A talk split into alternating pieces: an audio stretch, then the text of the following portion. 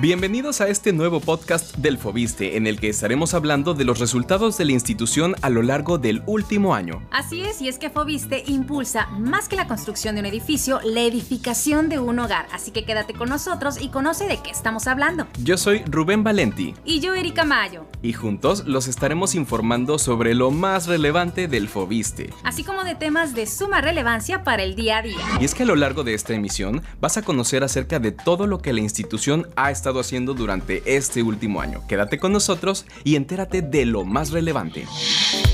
Ahora desde cualquier lugar podrás escuchar más sobre nuestros créditos, trámites y temas de interés. Ponte cómodo y disfruta de esta emisión.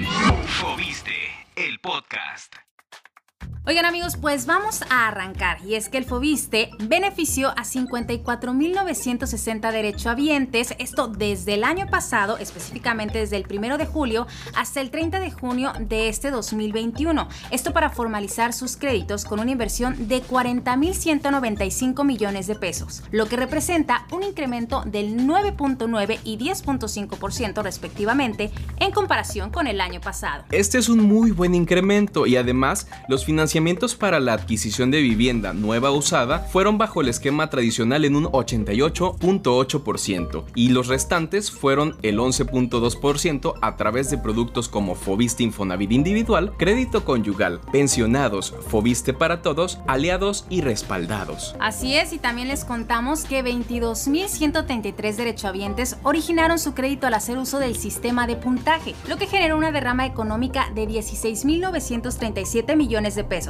Así que déjame contarte, mi querido Rubén, que el 57% de los créditos fue otorgado a mujeres, lo cual me pone muy muy contenta. Y con un monto promedio otorgado por crédito de 731.350 pesos. ¿Cómo ves? Son buenas noticias y continuando con ellas, te puedo decir que Fobiste tiene una visión innovadora y lista para enfrentar todos los retos del presente, ya que con el programa Tu casa en la ciudad se creó con distintos fines para apoyar en los temas de vivienda y tuvo una participación participación muy peculiar en el concurso de políticas públicas de Latinoamérica y el Caribe, donde ganó enfrentándose a otras 350 propuestas de más de 15 países. Algo interesante de mencionar es que esto fue organizado por ONU Habitat, que es la entidad generadora del concepto de vivienda adecuada. Pues esto nada más confirma lo bien respaldados que están los derechohabientes del Fobiste. Además les recordamos que también pueden visitar el sitio web de Construyes tu casa, en el que puedes encontrar información para obtener y ejercer un crédito en la modalidad de autoconstrucción, con 29 proyectos ejecutivos completos de vivienda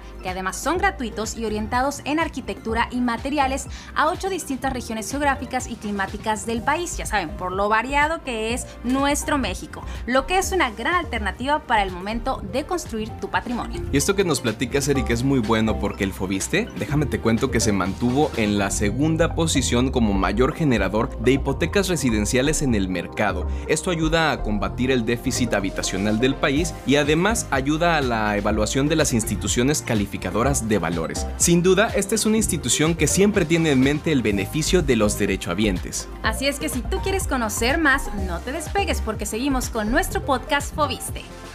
Fobiste, el podcast.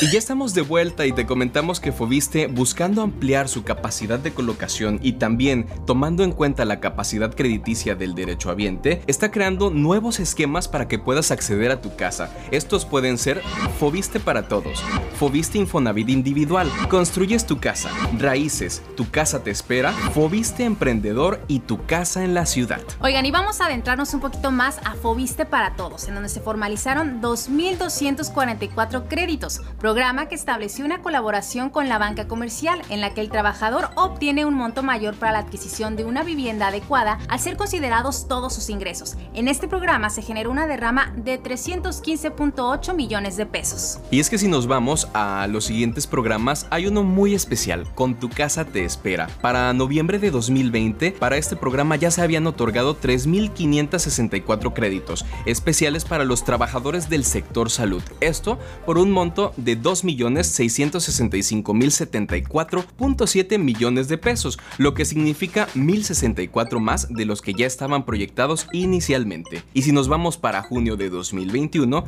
se registraron 506 solicitudes aprobadas por 338.975.7 millones de pesos. Estos están principalmente dirigidos para el Estado de México, Tabasco, Ciudad de México, Oaxaca y Chiapas. Pues a ver amigos, recapitulando, déjenme comentarles que se formalizaron 54.960 créditos, lo que equivale a una derrama económica de 40.195 millones de pesos. Asimismo, para hacer frente a esta pandemia por el COVID-19, se liberó en tiempo récord de tres meses el 100% de los 97.624 solicitudes participantes para el otorgamiento de un crédito tradicional, recibidas para el sistema de puntaje 2021. Además, se lanzó el sistema de citas en línea desde febrero del 2021 con el propósito de dotar de fluidez a los trámites solicitados en los departamentos de vivienda, pese a los cambios en el semáforo epidemiológico, así que no había excusa. Y es que con todos estos datos y resultados, tenemos seguro que Fobiste no para de trabajar en favor de sus derechohabientes.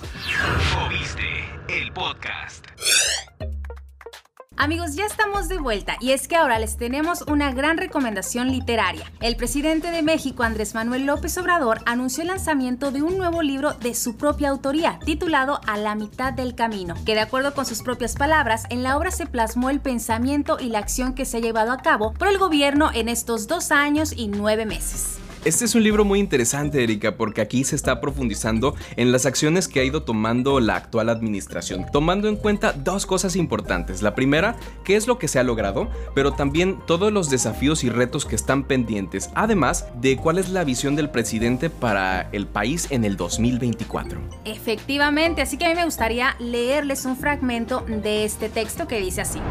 Desde antes de asumir por mandato popular la presidencia de la República, fuimos elaborando un plan de desarrollo que surgió muchos años de brega, recorriendo a ras y tierra el territorio nacional, valorando las potencialidades y los vastos recursos naturales. Así lo narró nuestro presidente en este párrafo en el que hace referencia a su encuentro con la ciudadanía mexicana en los 32 estados del territorio nacional. Y es que si seguimos citando al presidente, también mencionó que aquí está mi pensamiento y acción de este gobierno. Lo recomiendo en especial a mis adversarios, no se van a aburrir. Eso fue lo que mencionó hace muy poco frente a los medios de comunicación. Así que si a ti te interesa conocer más acerca del pensamiento del presidente López Obrador, puedes ir por tu ejemplar porque este es el momento indicado para adquirirlo. El podcast. Ya estamos de regreso y yo creo que ya para este punto estamos bastante habituados a escuchar la palabra confinamiento. ¿Desde hace cuánto tiempo te gusta que estemos en esta situación por el COVID-19, mi querido Rubén? Pues ya vamos rumbo a los dos años y parece que seguiremos un ratito más en ello. Es correcto, ya estamos a año y medio de esta pandemia, pero déjenme decirles que en este 2021 las cifras ya han ido avanzando. Recordemos que en el 2020 por las restricciones, una de las cosas que se limitaron fueron los viajes, pero ya este año se han duplicado el número de viajes que las personas están haciendo. De acuerdo con el INEGI, hasta el mes de mayo se reportó un 198.5% más de turistas internacionales que en el mismo mes del año pasado, cuando el confinamiento era evidentemente obligatorio en casi todo el mundo. Y es que si tenemos en cuenta que esta cifra que mencionas es más alta que el año pasado, aún sigue muy por debajo de 2019. Para ponernos en contexto, en mayo de 2019, 3.46 millones de personas son las que estuvieron llegando a nuestro país. Para 2020 apenas hubo 890.642 turistas extranjeros y ya para este actual 2021 la cifra llega a casi 2.66 millones. Claro, y es que si estamos hablando del aumento de las cifras, vámonos a mayo de 2021, donde el ingreso de divisas se disparó un 931.5% interanual al pasar de 154.3 millones de dólares a 1.500.991.7 millones de dólares de gasto total. Sin embargo, si se compara con ese mismo mes, pero del año 2019, pues la caída es del 17.9%. Y vamos a comparar cuánto cambió año con año el gasto medio de los turistas. Y es que pasó de 61.1 dólares en mayo de 2020 a 181.7 dólares en mayo de 2021. 2021, lo que significa un 197.3% más. Pero también es casi un 67% mayor que el gasto de 2019, que fue de un total de 108.95 dólares. De acuerdo con la Organización Mundial del Turismo, hay buenas noticias para México, pues fue el tercer país más visitado del mundo en 2020. Y no se me hace raro, porque sabemos que México es tan variado que es totalmente atractivo para los turistas extranjeros. Es más, se consolidó en 2019 como uno de los 10 países más visitados del mundo, con más de 45 millones de turistas internacionales, que dejaron 24.563 millones de dólares de derrama económica, un crecimiento del 9% anual. Estas son cifras alentadoras, pero también tengamos en cuenta lo que dice Miguel Torruco, que es el actual secretario de Turismo. Él menciona que la economía se va a recuperar por completo hasta el año 2023, teniendo en cuenta que el 8.7% del Producto Interno Bruto del país corresponde completamente a la industria turística mexicana. Pues no cabe duda de que el turismo es una gran fuente de ingresos para nuestro país. Ahora, en esta nueva normalidad hay que hacerlo, pero siempre guardando las recomendaciones de sana distancia y el uso del cubrebocas. Y por supuesto, si usted está planeando hacer un viaje pero nota que tiene síntomas de COVID-19, preferiblemente no viaje, seamos responsables. Seamos responsables y no olvidemos seguirnos a través de nuestras redes sociales. Así es, nos puedes encontrar en Facebook, en Twitter y en Instagram como Fobiste MX. Y también puedes visitarnos a través de nuestro canal de YouTube llamado Fobiste. Ahí puedes darnos like, suscribirte y enterarte de todas las novedades que estamos preparando para ti. Recuerden que con el Fobiste tienen acceso a distintos programas que les permitirán construir el hogar que tanto han anhelado. Ya sea a través de la construcción de tu vivienda o por medio de la adquisición de una casa nueva o usada. Así que muchas gracias a todos los que nos acompañaron en esta emisión. Yo soy Rubén Valenti. Y yo, Erika Mayo. Y los esperamos en la siguiente transmisión del podcast Fobiste. Gracias por escucharnos. Los esperamos en la próxima edición del podcast Fobiste, con más información de interés. Hasta pronto.